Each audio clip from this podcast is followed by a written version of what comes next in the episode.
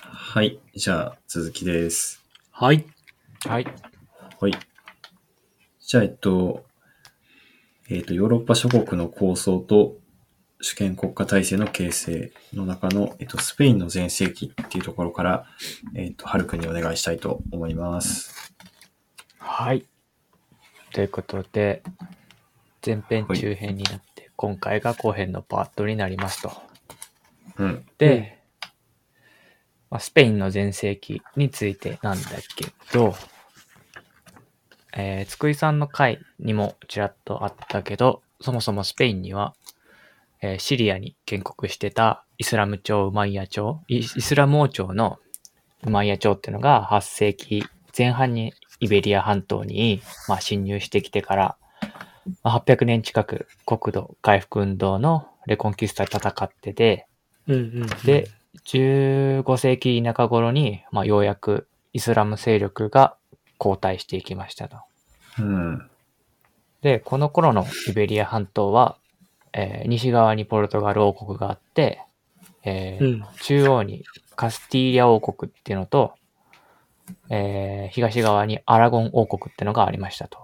はいはいはい。うん。うん。で、1469年に、そのカスティーリャ王国の女王とアラゴン王国の王様が結婚して、カスティーリャ・アラゴン同君連合っていうのが生まれますと。うんうんうん。でうんこれがスペインの前身になると。で、実際にこう正式な統合国家、ね、スペインとしての正式な統合国家になるのは18世紀になってからなんだけど、まあ、このうんうんうん同君連合のことをもうここからスペインっていうふうに歴史的にの教科書的には言ってると。なるほど。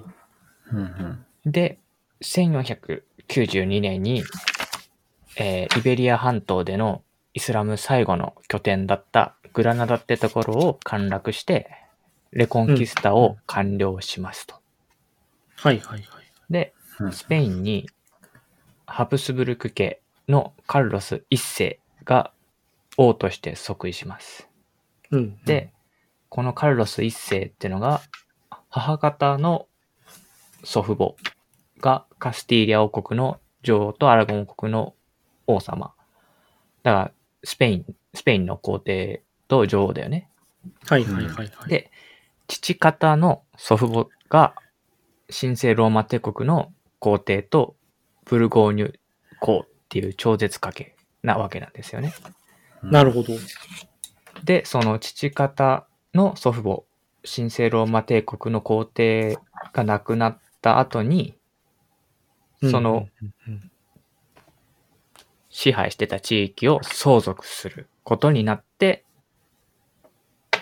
まあ、フランスを挟んで、西と東、スペインと神聖ローマ帝国領で、二つの地域を支配する、まあ、すごいでっかいなとるこほろどをね。相続することになったと。うんうんうん。まあ、あ、具体的に言うと、まあ、スペインとネンデルラント地方に加えて、ミラノ、シチリア、ナポリ、ルクセンブルク、広告などなどですけど。うん。はいはい。で、さらに、えーこの時、一応、レコンキスタが終わった1192年ってのは、コロンブスがアメリカ大陸発見した年でもあって、うん。で、このアメリカ大陸もそうだし、マゼランがね、到着到達したフィリピンに加えて、まあ、コルテスがアステカを滅ぼしたメキシコとか、ピサロがインカ帝国を滅ぼした、まあ、西海岸、南米の西海岸、スペイン領とかも占領していましたと。なるほどね。加え確かに確かに。加えてね、1545年と46年に、南米のボリビアとメキシコで銀の鉱鉱山、鉱脈を掘り当てて、まあ、大量の銀がスペインにもたらされるようになりましたと。うんうんうんうん。で、りえっと、技術史的にも1540年に水銀を使って鉱物から金属を分離するアマルガム製法っていうのも開発されていましたと。はいはいはい。もうんううんタイミングバッチリなわけですよ。なるほどね。でこれ、これでイベリア半島全体のレコンキスタが完了したし、ハプスブルク家によって、まあ、ネンデルラントとか南イタリアの主要都市と、まあ、港も抑えて、うんで、さらに新大陸の銀鉱山、で、東インド航路が揃うことになりましたと。まあ、やばいね。も持てる、持てるカードは全部揃ったって感じね。うん。いや、すごいよね。うん。で、1556年にカルロス一世が引退すると、えーハプスブルク家は、まあ一旦スペイン系とオーストリア系に分裂して、うん。で、カルら、ロス一世の息子のフェリペ二世ってのは、まあスペイン王、スペイン系を継承しました。で、このフェリペ二世の時にスペインは全盛期を迎えますと。うん、うん、うん。うん。で、1571年には、レパントの海戦ってのがあって、そこでスペイン主体のキリスト教連合軍が、オスマン帝国を撃破しますと。うん、うん、ううん。ん。で、1580年には、えー後継者を残さずに亡くなったポルトガル王の王位をフェリペ2世が継承して、ポルトガルを併合しますと。うん、うん、うん。で、ポルトガルは、まあ、つくえさんの回でも説明あった通り、ポルトガルが持ってた、まあ、開拓した東インド航路、まあ、香辛料の貿易ってのを完全に独占することになって、うん。スペイン。ンに、まあ、敵なし状態っていう風になるんだけど、うん。まあ、その後、だんだんとオランダ、イギリスっていう新興国の攻撃を受けて衰退していくことになりましたと。うん。まあ、ざっくりだけど、スペインの全盛期の話でした。うん。なるほどね。で、そなんのか、新、うんあ、ごめんごめん、なん大す丈夫、か大丈夫。あれですが、うん。大丈夫、大丈夫。えーオランダと新イギリス、まあ、オランダの独立とイギリスの海外進出の話になっちゃうんですけど、うん、ううんん。。えーフェリペ2世ってのが、カトリックの守護者ってのを辞任してて、うん。で、カトリリック世界に君臨するために、とにかく異異教徒と新教徒と戦い続けますと。うん、うん。うん。で、まあ、教科書には載ってないけど、例えば、ユダヤ人とかイスラム人なんかは、まあ、あの、800年間ね、レコンキスタで戦ってたから、もう完全に、あの、イスラム系の血も混ざってる人っていうのはたくさんスペインに住んでるんだけど、うん、うん。で、さらに、その金融系、国の財務系に担当してる人の多くってのはユダヤ人だったりするし、はい、はい、はえい。商人にもユダヤ系のリッチな人が、まあ、国の経済を回す人の中にたくさんいると。でも、この人たち全員排除しますと。へえ。例えば、なんか、財務大臣とかも、もうずっと母方の代からやってた人でも、全員排除、みたいな。う。うんん。で、これは、このユダヤ系とかイスラム系の人だけじゃなくて、プロテスタント、だカトリック以外のキリスト教に対して、まあ、宗教裁判とか異端審問によって迫害を加えて、まあ、カトリックへの改宗ってのをもう強行していきますと。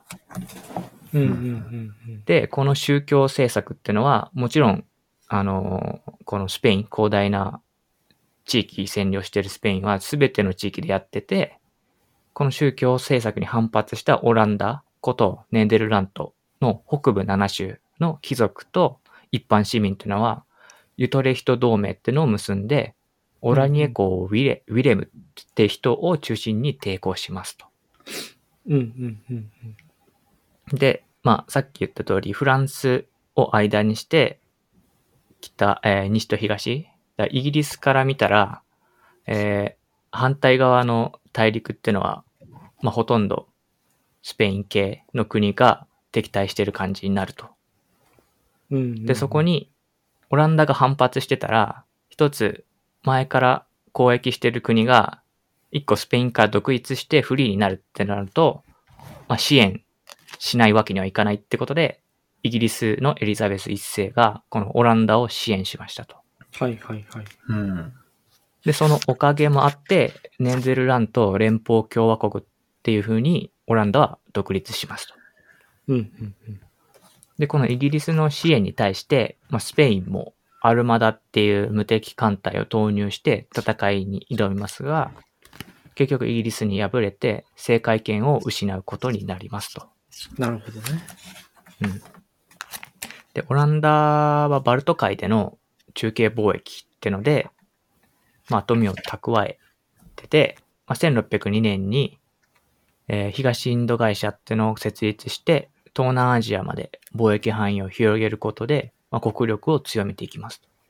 うんうんで、1609年にはスペインとの間で12年間との休戦協定ってのを成立させることで、まあ、事実上の独立を達成しますと。で、この休戦協定が成立した1609年までが、一応オランダ独立戦争っていうふうに呼ばれてるらしいですと。うん。うーん、なるほど。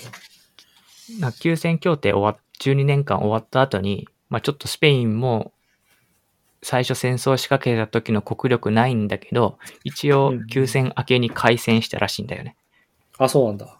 うん、結局その後も戦争その休戦のまま終わったとじゃなくてその後もちょっと戦争をしたんだけど、まあ、その時はもうオランオランダとして独立してる形で戦ったっていう形ね、うんうん。うんうんで、このオランダのアムステルダムっていう町は、まあ、ネデルラント連邦共和国として独立しなかったネデルラント南部の10州に属してたアントワープ、はい。えー現在のベルギー第二の都市のアントベルペンに変わって国際金融の中心地となりましたと。アムステルダムがね。なるほどな。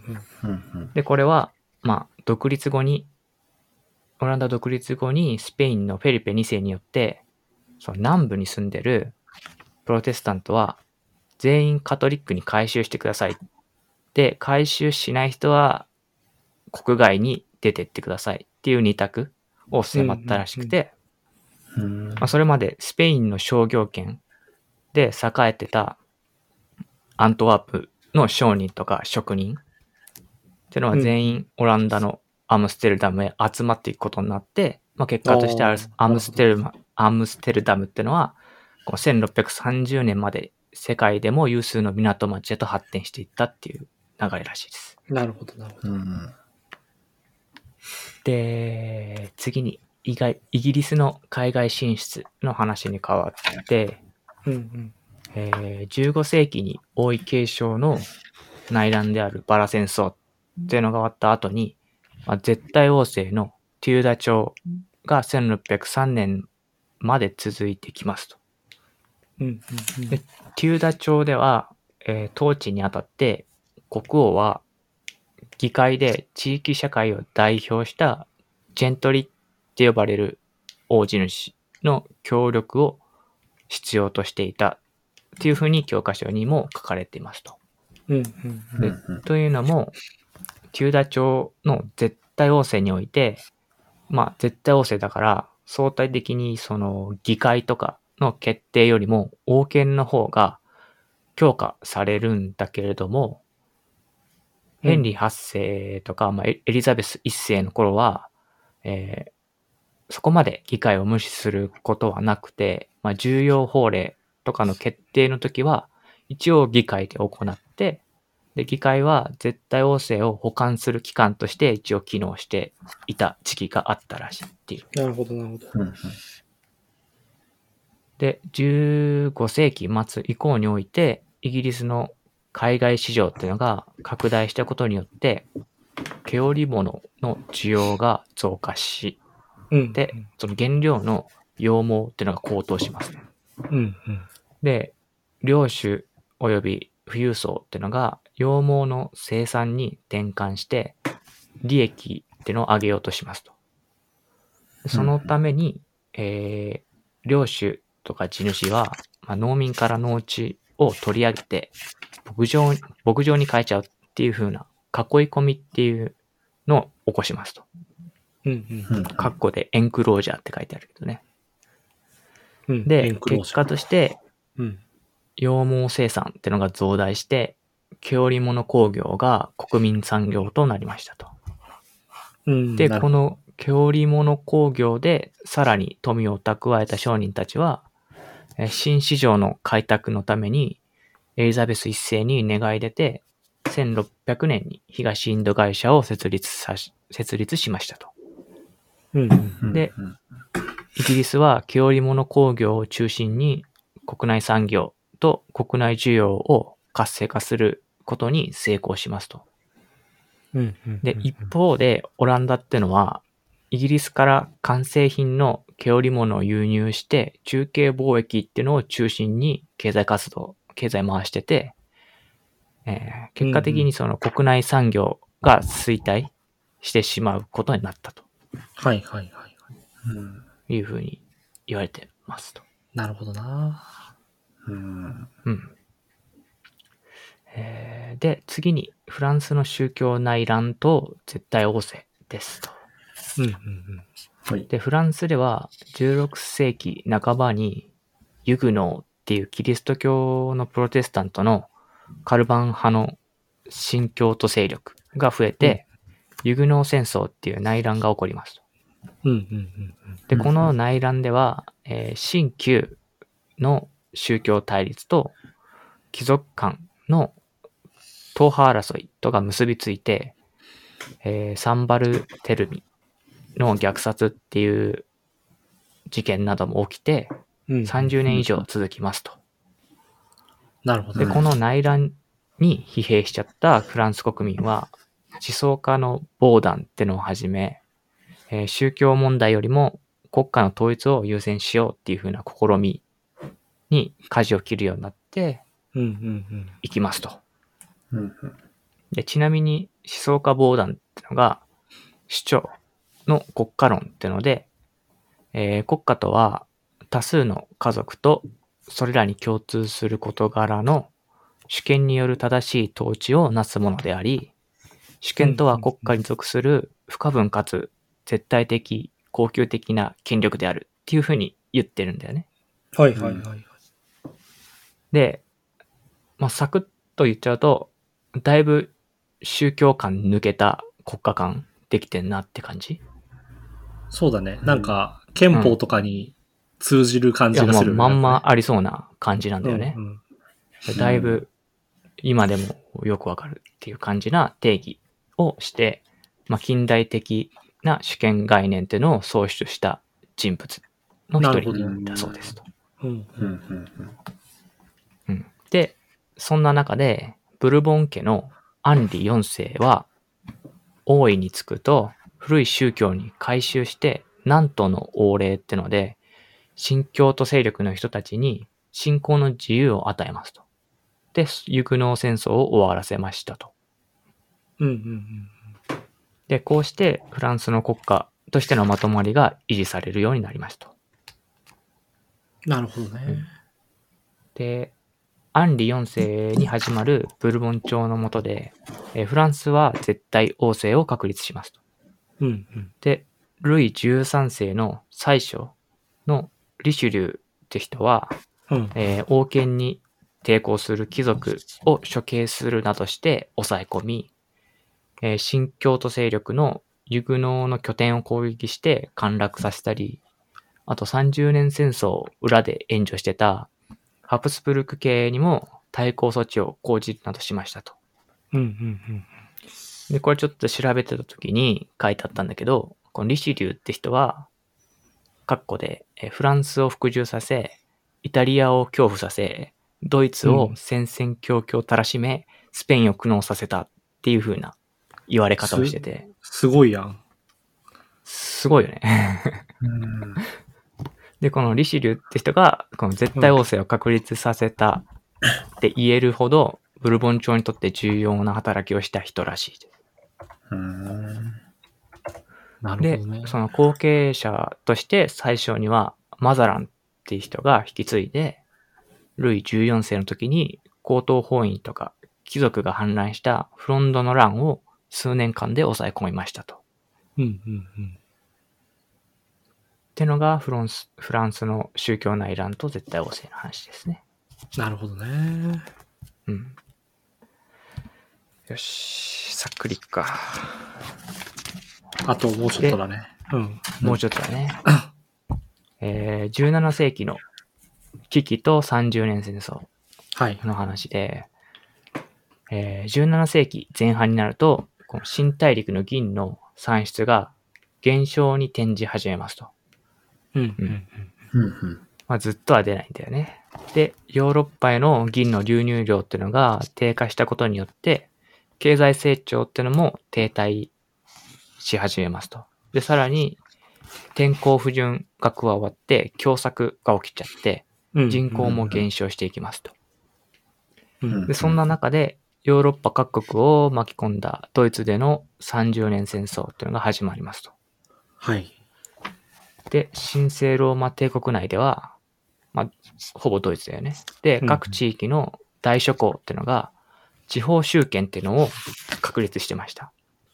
うんうんうんえーだ周りは結構、イギリスは、イギリスとかフランスとかスペインもそうだけど、割と中央集権的な、絶対王政的な感じで固まってたんだけど、神聖ローマ帝国内は、各地域の大諸侯が地方集権的だったっていう感じはいはいはい。であってるのかな。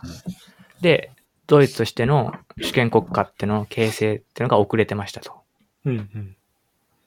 で、1618年にオーストリア属領のベーメン、で、かっこボヘミアって書いてあるんだけど、はいはい。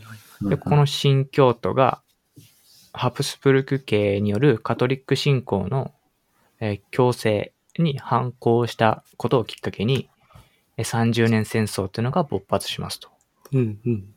うんで、この戦争の一つの対立軸対立軸が、まあ、旧、まあ、旧教、まあ、昔の宗教対新教であったと。うんううんうんん。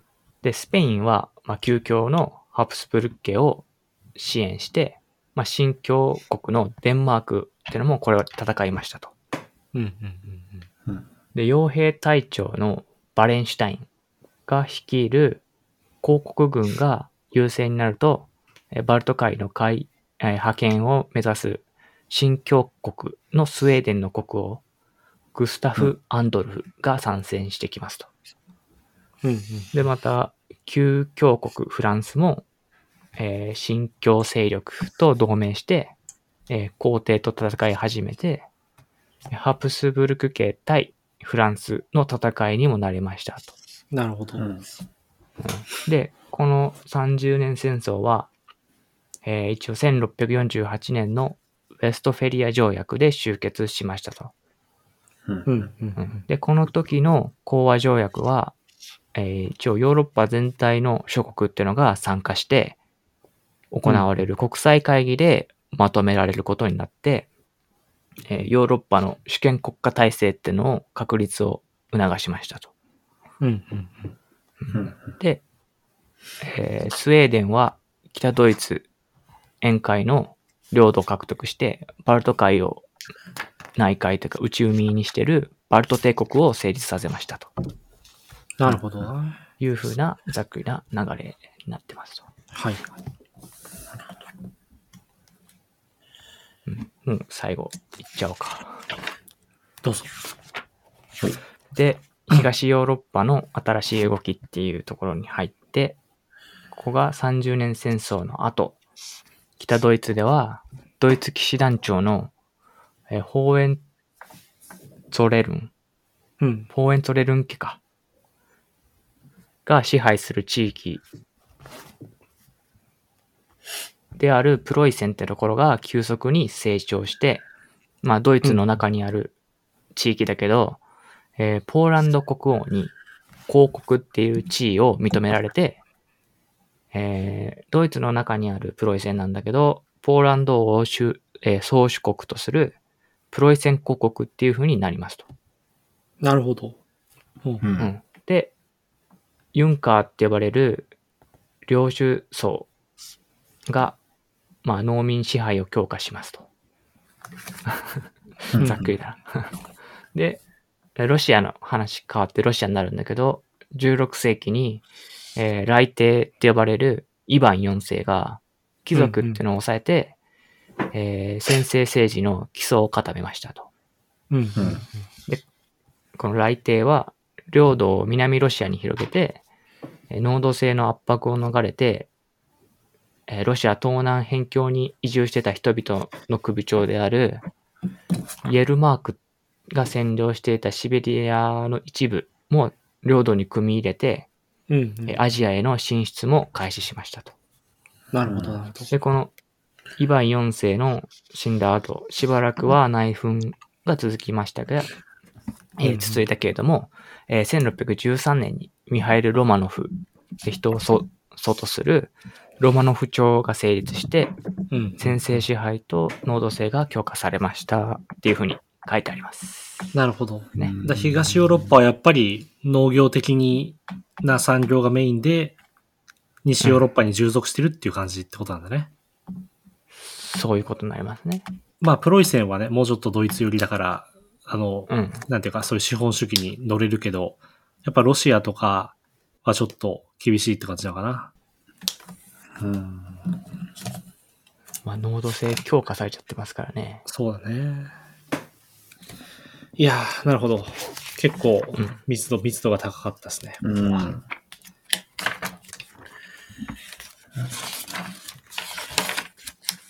まあでもやっぱり、今回の範囲で言うと、さあ、なんか、スペインがさ、一瞬だけめちゃめちゃ、一瞬っていうか数十年間だけものすごい強かったけどさ、なんかすぐね、オランダとかイギリスに、こう、取られちゃうじゃんなんか。うんで。さ、なんか日本の歴史を見てもさ、日本って、あの、ポルトガルとかとのさ、関係ってのはあったわけじゃんその戦国時代とかにさ、ポルトガルから鉄砲がこう伝来したりとかさ、なんか、うん。で、そういうのがあって、で、今度江戸時代はさ、しばらく、まあ、鎖国して、で、その、鎖国を解いた時にはさ、アメリカとかさ、うんドイツとかさ、イギリスとかそういう国との関係が強くなっていくわけじゃない。だからうさ、んうんスペインとの関係ってさ、日本って意外とないよなっていう感じするよね。なんか、これだけのこう、海洋帝国をさ、築いた国なんだけど、なんか、江戸時代とかの成立期とかに当たってるじゃないスペインのその、こう、なんていうの覇権国家を取った時期がさ。なんか、なんかちょうどあんま日本と関係ない時期だったっていう感じなのかなわかんないけど。なんか、うん。なんつうん、ざっくり調べたんだけど、うんうん。うんそれも。なんかね、ポルトガルから来てて、うんうで、んスペイン、まあ、ポルトガルの人は、ポルトガルもスペインも基本的には、東方見聞録とかで、まあ、日本うんうん豊かなんじゃねみたいに思ってたんだけど、うん。うんうんこう実際にポルトガルとかスペインから来た人は、うんうん日本ってそんなになんもないよ、みたいなはいはいはい。報。告が本国に帰ってくると。うんうん。で、うんスペインもスペインで、もういろんなとこに戦争をふっかけてて、うんうん。基本的に大量に入ってきた銀とかも戦争の戦費で全部消えてっちゃってて、うんうん。確か4回ぐらい、あの、破産宣言とかもするんだけど、絶頂期にね。うんうんで、そんなスペインが一番、その、えー日本周辺で占領しようとか、い意識してたのは中国だったらしくて、はいはいはいはい。中国を、でこの戦争終わったら中国取りに行くみたいな雰囲気だったらしいのよね。うんうん。でやっぱり日本あんまり見られてなかったというか、そういうことか。でそそうこうしてる間にオランダとイギリスがこう台頭してくるじゃないですか。うんうん。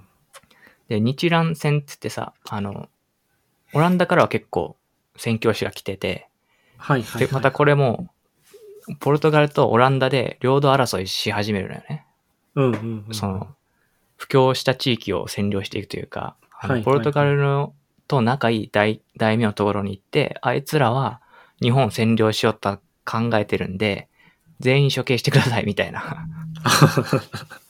そういうのを、いオランダとポルトガルでやり始めるのよ。ああ、なるほどね。でそういうのもあったり、なかったりっていう、そういうことか。ちらっと言いましたね。まあ、ポルトガルはカトリックで、その日本に、その布教しようとしたけど、オランダうんはうん経済的な利益だけで、カトリックの布教は考えてないわけじゃないポルあの、もともとあプそうロテスタントの国だし、オランダは。そうですね。だからそういう布教とかしてこない分、なんか幕府にとってもこう都合がいいっていうか、なんか、ポルトガルの奴らとかはさ、その、なんていうのあの、布教してくるから、あの、キリシタンとかを生み出してくるわけじゃない。でそれに比べると、オランダの人たちはもうちょっと純粋に学術とか、経済目的で交流できるから、みたいなとこもあったのかもね、日本からするとね。ああ、だそかうらですね。出島とかはね、オランダ戦とかイギリス戦は、んポルトガル戦も切ったのかな、出島って。わかんないけど。なんか、オランダのイメージがやっぱ一番強いよね。江戸時代に交流があった外国っていうとね。そうだようね。ん。なんか、初手をポルトガルがなんかミスってたらしいんだよね。なんか、日本に来はいはいはてい、最初大名っていうのがいっぱいいると。で、その大名に取り入れるために、うんうんうん。うん。確かひ、秀吉が朝鮮出兵する時とかかなに、あの、秀吉さんが朝鮮に出兵するなら、僕ら、ポルトガルもスペインさんの艦隊出しますよみたいなほうほうほう。うん。ことを言うんだよね。うんうんで、、頭のいい秀吉は、あ、それ、そのまんま日本に攻めてくることもできますよって意味だよね、みたいな。はいはいはいはいはい。で、実際にスペインも日本に遠征でせん植民地化しに行くことも考えてた。まあ、大きい構想の中の一部ではあったらしくて、うんうんううん。ん。そういう使命も受けて、ポルトガルとかスペインから、あ、ポルトガルからか、ポルトガルから来てたらしいんだよね、宣教師も。うんうんうんで、その辺が、こう、見透かされるような言動とかを取ってるらしくて、なるほどね。で、それに反応した、その、秀吉とかの部下たちはたくさんいて、ポルトガルやばいっすよ、みたいな。はいはいはいうんうはんい。で、そこで、踏み絵とかやっちゃう人たちが多かったっていうふうなことも言ってる。なるほどうね。ん。まあ、だからそ全部がその原因じゃないけどね。うん、なるほどなるほど。だからそういう強国に支配されるんじゃないかっていうのが、キリスト教への恐怖というか弾圧みたいなものにつながったりしてるってことなのか。そうだよね。いなるほどね。ああ。ああ、なるほどね。面白いですね。そろそろいやー日本、日本史編と関係が深まってきてる感じがしますね。うん。まあ、あとはやっぱりウェストファリア条約ですよね。あの、よく教科書っていうかテストに出るのはね。なんか、うんもとにとにかく何を置いてもウェストファリア条約は覚えとけっていう感じだから。う、うん。まあ、これやっぱりヨーロッパの、まあ重要っすね。そうだね。ヨーロッパの今の国がいくつもこれによって確立されてる気がしますよ、確か。うんうんあうん。あ。スイスとかもそうだったんじゃないかな、確か。うん。まあ、とにかくね、結構重要な気がします。うん。あ、そうだね。スイスとオランダもここで独立を正式に認められたって書いてあるね。あ、本当だ。書いてあうるね。ん。うんうんなるほどね。でもなんかさ、挿絵の絵がさ、結構もう普通にリアルになってきてるよね。なんか、このあそうだね。教科書の絵があ。あ、なんかちゃんと描けてんじゃんってか、普通にいい絵だなっていうのがなん か、ああこのヘンリー八そうだ世とねルネサンスの後だもんね。そうそう。このヘンリー8世とフロンス、フランソワ1世の会見っていう絵がさ、 結構いい絵だなって思った。なんか、ああ。なんか、お面白いよね。ああ。なんか結構、でかく書いてあるね。でかくていうか、あ、そう、人間の描き方はすごいもう、なんていうか、融通無下っていうか、あの、全うんう然んパースペクティブになってないけど、なんかそのさ、うん塗り、塗りというか、こう、建物とかの描き方はかなり洗練されてきてるよね。なんか、うんうんうん。確かそうだね。なんかいい絵とか円形というか、うん。結構遠くまで書いてある。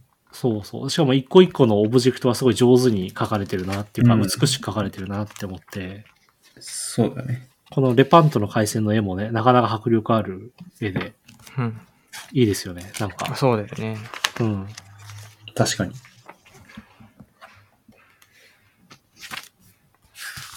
本当だね。結構見応えあるね。そうだよね。あ、これ、あ、これ煙なのか。レパントの回線のうんボコボコしてるのはこれ全部煙だね。ああ、そうだね。な何かと思ってた。うんいやー、ということで、今回で8章が終わりまして、うんうんどこまで行くかだね、この世界史編のままね。前、なんか、わあーん毎回この話で気がするけど、そうね。まあ、アメリカの成立までは行った方が良さそうだな、でも。だから、この第、第何部第4部、あ、第3部の終わりまでは行った方がいいのかなって気がうんうん。していて、そうだね、その方がいいかな。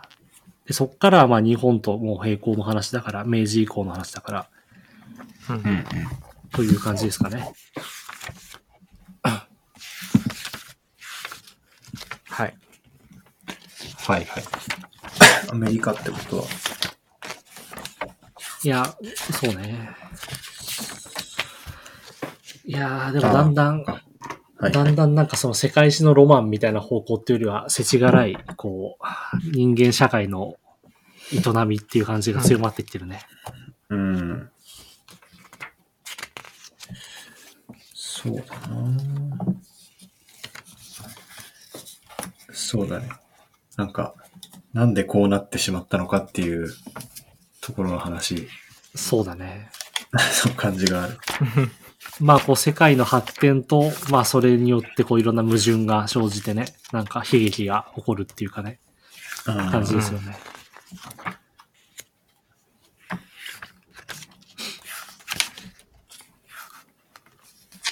うん。そういえば、すあれだね、前回収録したやつ出してないね、それは。ああ、出してないな。そうだな。え、てか作ってないわ。うん、いや別にいいかなって俺も思ってる、あれは。あそうあ、ね。あの、ちょっとリスナーの皆さんに、こう、 説明すると、えっと、この収録が、この今回の収録の前に一回音源を出してない収録をやっていて、それはあの、はいちょっとね、クラクラの新企画をね、会議するっていう、ああ、雑談しつつ、ちょっとクラクラの新しい展開について話すっていうやつだったんですけど、まあその結果が、その、そこで話し合われた企画がちょっとそのうち出てくるかもしれないんで、ご期待ください。そうだそうだ。そうなんだよね。でも最近俺あんまりさ、やっぱ世の中に対して何か発信したいっていう気持ちが全然さ、なくなってきてるんだよね。30過ぎてなのかもしれないけど。だからその、あクラクラくらいがその自分が世の中に発信するもののマックスなんじゃないかってい うか、このくらいでいいんじゃないかみたいな気持ちになってるわ。あ、ええそう、いや、でうんも書く、書く仕事してるのに。まあ小説はね、ちょっと別というか、小説ってなんか発信してるっていうよりはさ、その作り込む方が楽しいからさあ、あ、なるほど。作り込んで、まああ、ーできちゃったものそを、できちゃったものをとにかくまあ出しましょうっていう感じなのね。その、なんていううの、ん。みんなにこう見てもらいたいとか、注目されたいっていう気持ちでやってるわけじゃないから、 まあまあ見てもらいたいってはいうい気持ちでやってないっていうのもどうかと思うけど、まあとにかく、なんか その、作りたいっていう気持ちの方が大きくてやってるから、ああ、なのではい小説はまあいいんだけど、なんかそのツイッターでなんか発信するとかさ、ラジオでこう、なんていうの、うんみんなに自分の声を届けたいとか、そういう気持ちは全然やっぱ薄れてきてますね、ちょっと。ああ、うん。そうなのか。まあ、いいことなのか、悪いことなのかわからん けど。うーん、そうね。でも基本的にやっぱさ、今の世の中ってさ、なんかツイッターとかやらずに済む時間、なんかツイッターをやる時間が短ければ短いほどさ、幸福だと思うんだよね、うん基本的に。うん。まあそう だ。 SNS とかを、 まあそんな気はする。うん。そう、SNS とかに張り付いてる時間が長いほど不幸だと思う、俺は。なんか。ああ。確かに。うん。だからやっぱりなんかラジオやるにしても、なんか別にリスナーのこうさ、反応はもちろんありがたいし、あの、うなんていうのそれ、そんななくていいとはもちろん思わないけど、やっぱりなんか自分たちが勉強になってたりとか、自分たちが意味のあることを話してるなっていう感じがあった上で、誰かの反応があるっていうのがいいわけじゃない、その逆はないというかさ、その、あー誰かに反応をもらうためになんかやるっていう感じであんま思えないよね、なんか、最近は。そうだね。うん。うん。確かに。そうなんそでれす。は、終わりがないしね。まあ、まあ、どっちも終わりないけど、なんか。あ、そうなんだよ。よね。だから本当、 SNS か。うん。そういうなんか自分の中での持続性というか、自分の中でこうやる気とか、モチベーションが満ちてる状態をいかに作るかっていう方が大事だなと思うようになってて、最近。なんかう、ん。こう、みんなにどう見えるかとかっていうのは、まあ、なんていうの、大人だからさ、いろいろ気にしなきゃいけないことはもちろんあるけど、なんていうかうな、ん。あくまで自分のモチベーションを、なんか意味のあるものにするために、世の中のことを考えるっていうかね、その、みんなの反応を考えるっていう順番になってるなっていう気がしますね。う。うんん。なるほどね。どうですか、皆さんは。そうだね。ね SNS やってない。あ、だしなやってないのか、ヤンマーそもそも。や、あーまあやってないって言っちゃっていいのかわかんない。アカウントはあるけアど、全然活用はしてないよっていうことね。まあでも大カウ喜ントはある、利大、知ってない。大喜利とかやるくらいだから。ツイッターはもう大喜利をやるための、うん あのツール、 アプリというか。すごい割り切ってるな。うん。Facebook も見ないし、なんか、見ないことにしてからちょっとでもやっぱり、うん。うん、なんかよ、良くなった気がするしね。あ、本当 ?Facebook とか見見ないようにしたのどっかの時点で。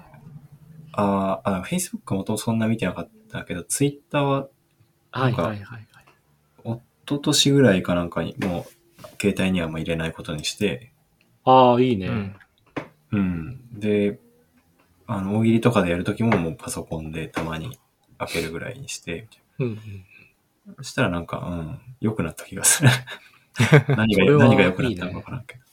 でもさ、ちょっと困るなと思ってるのがさ、あの、ん Twitter って結構さ、あのニュースアプリ的な側面があるじゃないその、今世の中あーでさ、はいはいはい話されてることってどういうことなのかとかさ、トレンドに上がってるのってどういうことなのかっていうのをさ、結構俺それ見るために見ちゃうこと多いのね。なんか、こう、うんん。ちょっとした時間があった時に、なんか今世の中で何どういう話されてるのかなとかさ。で、大体しょうもない話なんだよ。なんか炎上がどうしたとかさ。はなんか、うんはいなんかアイドルがどうこうしたとかさ。なんか別にそんな知らなくてもいいんだけど、たまにさ、うんはいはいじゅ重要なことが話されてることもあったりするのね。その、ああ、うん。だからね、そこがね、割り切れなくてね、ツイッターつい見ちゃうよね、俺は。なんか。ああ。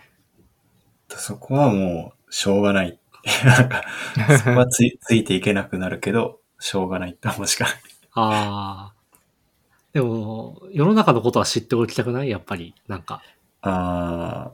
何かそうだよさ、ねだら自うん分のこう企画とかさ、自分が何かやるって時にさ、世の中のことを分かんないとなんか、なんていうのかな、こう、変な、変な方向に球投げちゃうみたいなのちょっとあったりするじゃない、うなんかん。あああ、でもそれは本当そうだな。うん。まあでもツイッターで別に仕入れなくてもいいのか、そんなことは。ニュースアプリとかで十分なのかな。新聞読めって話かな。うん。いや、そこ、確かにでも難しいね。うん難しい。やっぱね、炎上とかについてはなかなか知れないからな、ツイッター以外で。ああ。そうなんだまよね。結構 LINE のニュースとか、LINE はやってるから、はいはいはい。 LINE で流れてくるのとかは目に入るけどな。ああ。でも LINE のニュースってさ、もう、なんていうの、うんこの世の中にあるニュースの中でもかなり程度の低いものが多くなわい。かる。いや、それは、それは本当にそう。でもなんか炎上とかに関しては出てくる。ああ、それね、下世話なやつには特化してるかもしれない。ああ、なるほど。うあん。ーだかそういうこらと、かあんまり、うん。 まあ、うーんとは思ってるけど、うんうん。まあなんか炎上の情報は入ってきます。なるほどね。はい。確かにな。そうなんだよね。なんか、Google のさ、ニュースアプリ使ってるんだけどさ、Google ニュースってやつかな。うんでそれがさ、あの、なんていうの、こう、こっちがいろいろ検索したとかさ、なんかどの記事読んだみたいなのでさ、どんどんこう、オプティマイズしてくるわけ。あの、はいあはーなんていうのそい。の、しますね。それさ、なんか俺の、その、結構最近乗り物に興味があって、最近車とかうんバイクとか自転車とかのニュースばっかりになっちゃって、その Google のニュースのやつ。だからそのトあッよプトくッなプいニよューね。トップニュース以外ね、ほとんど乗り物の情報しか入ってこないんだよね。なんか、ああ。なんかその、どんどんこう、変し、知らず知らずのうちに変色にさせられてる感じというか。いやー、そうなんだよね。うん。あるよな。だからやっぱ ね、新聞とか、うん、あ、ごめんごめん、何ああ、なんか僕はあれなんだよ。エンジニアでもあるからさ、その、うん、うんうん。自分、いろんな言語とか使ってるツールとかの所属してる部分でいろいろあるじゃないですか。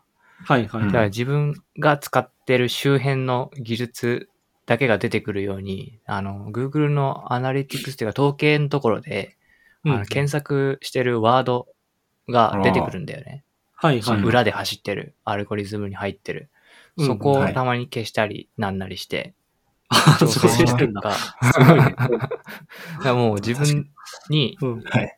最最適な情報しか、自分のところのアあップ技術のなる情ほどね報のアップデートか、うんその、なんていうの経営、経営とかリーダーシップ系のやつのしょぼいやつじゃないやつみたいな。 自分がいいと思ってるやつだけしか基本出てこない最近。ああ、もう完全に、もう、あれなんだ、偏らせまくるっていうことに、そう、決めたってこ偏とねらせまくってるね。うんなるほどね。だからもう Google のニュースで、俺一般の情報は知り得ないんで、本 当に。だからあれだけ見てると、浮世離れしたみたいになっちゃうんだよね。いや本当にー、そうだよね。あいややっぱさ、なんか、いや、俺20代までは全然それでいいと思ったのね。自分の興味あることに深く深くつ突き抜けていけばいいんだって思ったんだけど、そのはいはいはい30代のテーマがさ、やっぱ地に足つけるっていうことなのね、俺は結構。そのはい。 はいいろんな意味で、その現実に立脚した考え方をしていこうっていうことね。で考えてて。だかあらね、その時にね、にその情報源どうするか結構難しくなってきてんだよね、なんか。うんそのーそうね。あうん。だから新聞取ろうかなって思ったりしてるんだけど、新聞ってやっぱだるいじゃん、ちょっと。なんか、だるいはね。紙来るのだるいなとかさ。で、まあ新聞のアプリとかもまあいいんだけど、ちょっと読むかどうか怪しいなみたいなさ。のでちょっと戸惑ってるね。なんか。ーあー何が一番いいんだろうね。そこまあはでも紙来る難、しいよね。紙来るだるさも受け入れればいいのかな。ああ日経電子版、俺、2年ぐらい購読してたよ。はいはいはい。いや、俺も、そのサラリーマン時代は日経電子版もうん。撮ってたけど、やっぱさ、なかなかアプリ開いて読むまでいかないんだよね。なんか。あの、うんあれだね。まだもう引っ越しちゃったからなんだけど、そのうん通勤通学が1時間ぐらいあると読めたんだけど、あーはいはいはい。もう20分切っちゃってて、もう無理だね、さすがに。いやー、そうだよね。うん。確かにな。あと、まあ、なんだかんだ YouTube とか見ちゃうしな、隙間時間あってもな。そうなんだよな。だからなんかね、ニュースは本当に課題ですね。やっぱ、うーん、なんかね、30代になると、なんかその重みが結構違ってくるなって気がするわ。ニュースをいかに読むかっていうね。スマートニュース。スとかやってないんですかああ、スマートニュースってどうなんだろう結構いいあの、いろいろ自分の興味ある項目のタブうんうん。を設定できるから、あーうんうんうんああ、のそれ。もあれか、オプティマイズ方向でチューニングしていけるってことね、ガンガンガンガン。えっ、と、そのスマートニュースが作ってるテーマの中はオプティマイズされてないんだよね。例えばあー国内って、なるほど国内のやつで一般の人が見てるやつとか、政治とか、経済あ、それいいこかのも、あね。たり。うんうん。だこの辺は結構、その、まあ、結構あ、いろんな情報入ってくるんだよね。だからそこは我慢してみ見てるんだよね。うん。うんあで、 そどの、どうにも、その、うんふ、か、不完、完全じゃなくて、その、トップページっていうのだけは、オプティマイズというか、消せないんだよ、スマートニュースって。あ、そうなんだ。うん。で、ここだかでらどうしても、うんうん。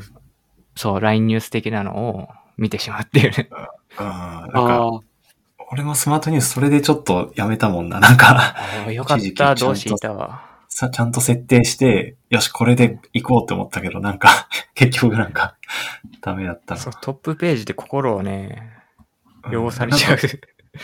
なるほどいね。や、そう、そうなんだよ。なんか、こういうニュースしか集めないんじゃないかなって思っちゃって。あつまり、その広く情報を取ってくるって意味ではいいんだけど、くだらないものも結構取ってきちゃうってことなんだ。スマートニュースは。そうね、そうんのトップページのところだけはどうしても免れなくて、だかなるらほどね。 CNN とかロイターとか国際はい系はいあとテクノロジーって多分もう俺は追加してるんだけど、そこはうまんうんうんああー普通。にいいんだよね。それは良さそうだね。うん。まあでも確かに一番いいのはそういう通信社系のサイトを頻繁に見るってことなのかもね。ロイターとか、共同とか、そういうのだったら比較的いいのかもね。そうだね。まだ、うん。まあ俺結構サラリーマンの時はロイターをちょっと仕事上ロイターを見る機会が週に一度はあって、そこで結うんはいはいは構い国際ニュースとか一気に仕入れてたんだけど、だから当時はね、結構ね、各国のね、あの、なんだ、その、なんていうの、そこそこ主要な官僚の名前とかも結構分かってたんだけど、なんか、おう今は全く分かんなくなっちゃった。ああ。無無入無入信財務長官とかね、よく出たすごいね。 そうなんだ。アメリカの財務長官。あなるほどね。いや、でもなんで本か当俺に、は、あれだね、BBC だけ見てるね。ああ、アプリ BBC ね、へうん。やっぱそういうのを信じていった方がいいな。なんか、そのニュースソースを選ぶってことはね、 あの、そういうアプリとかじゃなくて。いいや、結構大事だね。あ。なるほどね。や、本当だよね。そのさ、ロシアとかウクライナ周りの話とかもさ、うんう。ん。なんかね、なかなかこう、うんなんかまあ、情情報はもちろんさ、ツイッターとか見てるだけでもある程度は入ってくんだけどさ、うん。なんかぼんやりとしか理解してないなってままでなんか進んじゃうっていうかね。うん。うん。そうだよね。うん。まあ、そうね。ちょっと現実から離れすぎるのは良くないなって最近思ってますね。なんうか、ん。うん。そうやな。いいですね。そういう、ちょっと大人になっていきましょ血に足をつけてね。うん。う。そうなんだよ。最近さ、趣味で、最近の趣味がさ、自転車なんだよね、俺。その、はいはあい。のあで、電動アシスト付きの自転車をさ、買ってさ、1ヶ月くらい前に。で、うん。結構乗ってるんだけどさ、もうそれが楽しくてさ、なんか、なんていうのかな、結構これまでになくアクティブな感じの趣味を獲得したなって思ってる。ほうほう。ああ。もちろんロードバイクとかに比べたら全然遅いんだけど、まあ、ある意味ではこううん安全なくらいの速度でずーっと走れるから、うんはいはいはい。結構ね、1日に40キロくらい走ったりするね。ああ、40キロ結構だ40ね。キロか。うん。そう。だから、うちあの、戸田公園っていう駅なんだけど、あの、40キロだと、